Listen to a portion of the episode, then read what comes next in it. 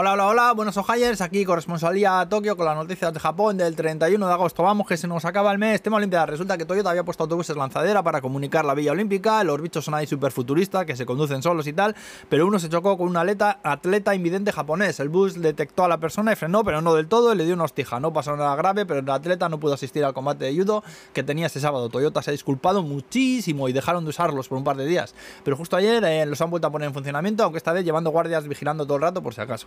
Tema virus, todavía tenemos un montonaco de casos, pero parece que la tendencia de contagios va a la baja, con lo que igual estaríamos ya surfeando la ola, aunque se ha batido un nuevo récord en Tokio, y es que en julio hubo un máximo de 98 mujeres embarazadas con el virus. También eh, Murakami, el de los libros, que todavía estoy por terminarme uno, también te digo que dice que Suga, el primer ministro, lo ha hecho de puta pena en el tema de la gestión de la pandemia que a lo mejor a mí me importaría lo que dijese un médico, ¿no sabes? Pero un escritor, pues hombre, valoremos las opiniones también en su justa medida, que yo opino lo mismo que él, ¿eh? ojo, pero vamos, que hablar es bastante gratis. Por cierto, que sigue el sistema de lotería para recibir la dosis en el centro de vacunación en Shibuya y algunos están ya diciendo que es más jodido vacunarse que conseguir una Play 5.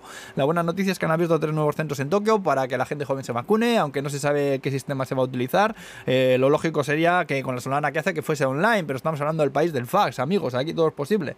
Otras cositas, Square Enix ha ha donado 5 millones de yenes para ayudar a reconstruir los daños por culpa de las lluvias torrenciales que hubo en julio, sobre todo en Atami. En Universal Studios en Osaka van a abrir un restaurante de Kimetsu no Yaiba con menús de Hashira y mierdas así. Eh, Nissan ha anunciado un minicoche eléctrico de momento solo para Japón con batería suficiente, dicen, para cubrir las necesidades diarias.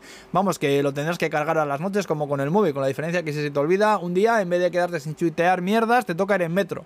De mi coche, por cierto, Toyota sigue sin decir ni a Jiriju. Tema productos, han empezado a vender un helado de takoyaki, ¿sabes la bola esa que tiene dentro un cacho de bulbo? Pues eso, pero en helado y sin pulpo. La pinta la tiene toda la de un takoyaki. Por lo visto es un poco salado, pero poco más. No deja ser un helado con forma de fantasía. Y ya sabemos que se acaba oficialmente el verano cuando Mr. Donus está ya vendiendo sus donuts de boniato. En serio, que son unos ansias, joder, dejándonos vivir un poco más.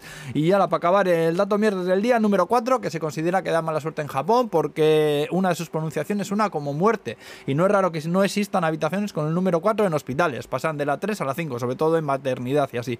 Eh, bueno, vale, buen martes, que vaya bien todo, Agur.